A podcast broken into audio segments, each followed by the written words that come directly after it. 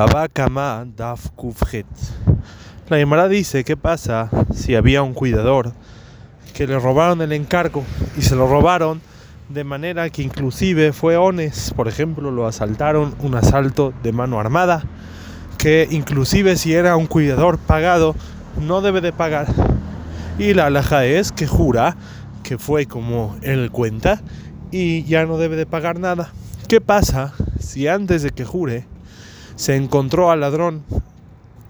El cuidador tiene la obligación de tratar con el ladrón, llevarlo al juicio y cobrarle el robo a este ladrón. O no, o él jura. Él cumple con su obligación con los dueños y los dueños son los que están obligados a tratar con el ladrón y llevarlo a juicio. La Gemara trae discusión Raba y Abaye. Abaye dice que hay diferencia en esto entre Shomer Hinam y Shomer Sahar. Si era un cuidador gratuito, entonces él puede decirle a los dueños, yo juro el juramento que te tengo que jurar y tú arréglate con el ladrón. Pero si era un cuidador pagado, entonces él tiene la obligación de hacer juicio con el ladrón y no le puede decir a los dueños yo nada más te juro y me voy, sino él tiene la obligación de tratar con el ladrón en el juicio. Raba sostiene que no hay diferencia entre Shomer Hinam y Shomer Sahar, siempre él tiene la obligación de tratar con el ladrón en el juicio. Y nada más dice Raba, en el caso que el cuidador ya juró, ya le juró a los dueños y ya cumplió con su obligación al 100%, y después encontró el ladrón, ahí es cuando hay diferencia entre Shomer Hinam y Shomer Sahar, entre un cuidador pagado y un cuidador gratuito, como dijo Abaye. La pregunta es, aparentemente, un cuidador que le robaron el objeto, su trabajo terminó en ese momento. Yo te estaba cuidando tu objeto, me lo robaron, ya no está el objeto, ya no lo tengo yo. En ese momento se termina mi obligación de cuidado, ya no tengo que cuidar, ya se terminaron todas mis obligaciones. Lo único que queda es nada más que le jure a los dueños y con eso se termina. Entonces, ¿por qué cuando se encuentra al ladrón, él tiene la obligación, en los diferentes casos, según las diferentes opiniones, de ir y hacer juicio con el ladrón y él ocuparse de todo el juicio. Él, aparentemente, cuando le robaron, ahí terminó su obligación. De ahí en adelante ya no tiene ninguna obligación. vamos a explicar primero que nada la alajá en Shomer Sahar. Un cuidador pagado, según todos, tanto según Avalle, tanto según Raba, debe de él ocuparse de ir a cobrarle al ladrón y llevarlo al juicio y hacer todo lo que tiene que hacer para cobrarle al ladrón. Y no hay diferencia si ya le juró a los dueños o todavía no ha jurado. El Ramá explica, lo trae Shitame Kubetzet, que ya que el ladrón ya se encontró, entonces considera que este cuidador ya no tiene ningún ones. Quiere decir, un cuidador pagado está obligado a pagar inclusive en el caso de robo, nada más.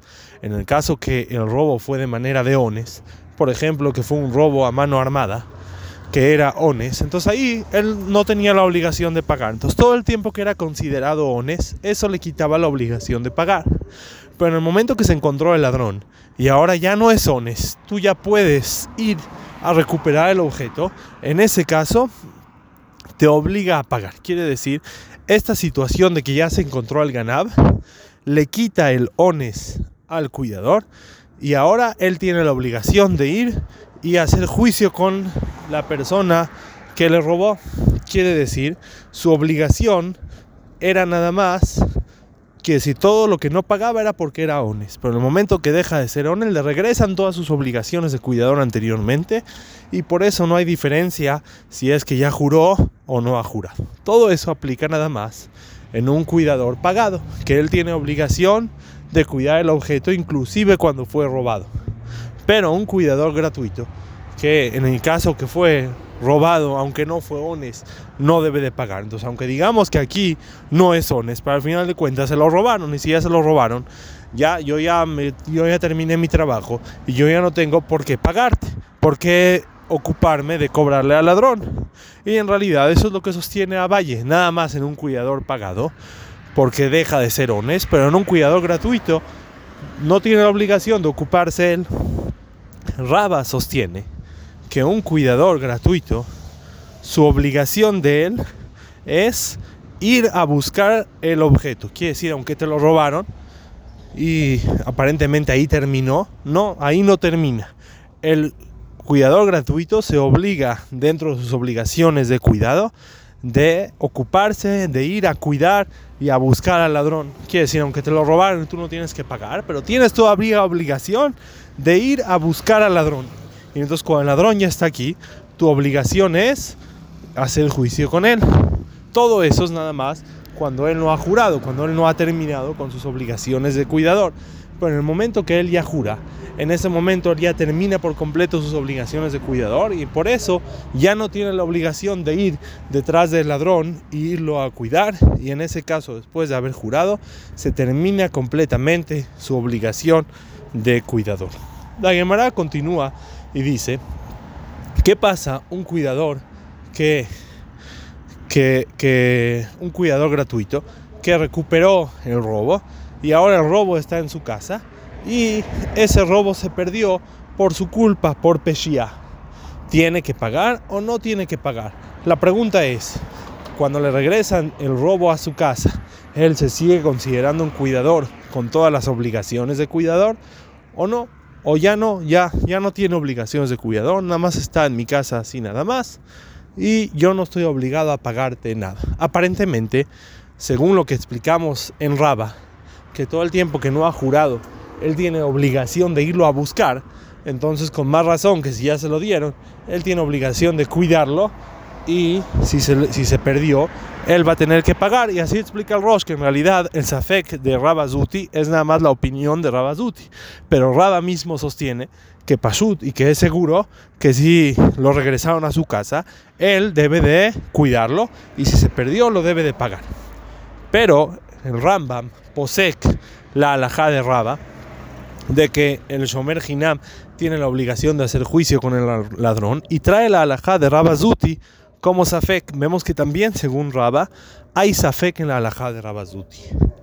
Hay que explicar, según el Rambam, que toda la obligación del cuidador es nada más, después de que ya se lo robaron, él tiene la obligación de irlo a buscar, de ocuparse de que el objeto regrese a los dueños, pero él ya no tiene obligación de cuidar este objeto que si yo tenía obligación de cuidar este objeto hasta el momento que se lo robaron. Después de que se lo robaron, tengo responsabilidad y obligación de buscarlo y de localizarlo para ti, para traértelo a ti. Pero en el momento que llega a mi mano, yo no tengo obligación de cuidarlo.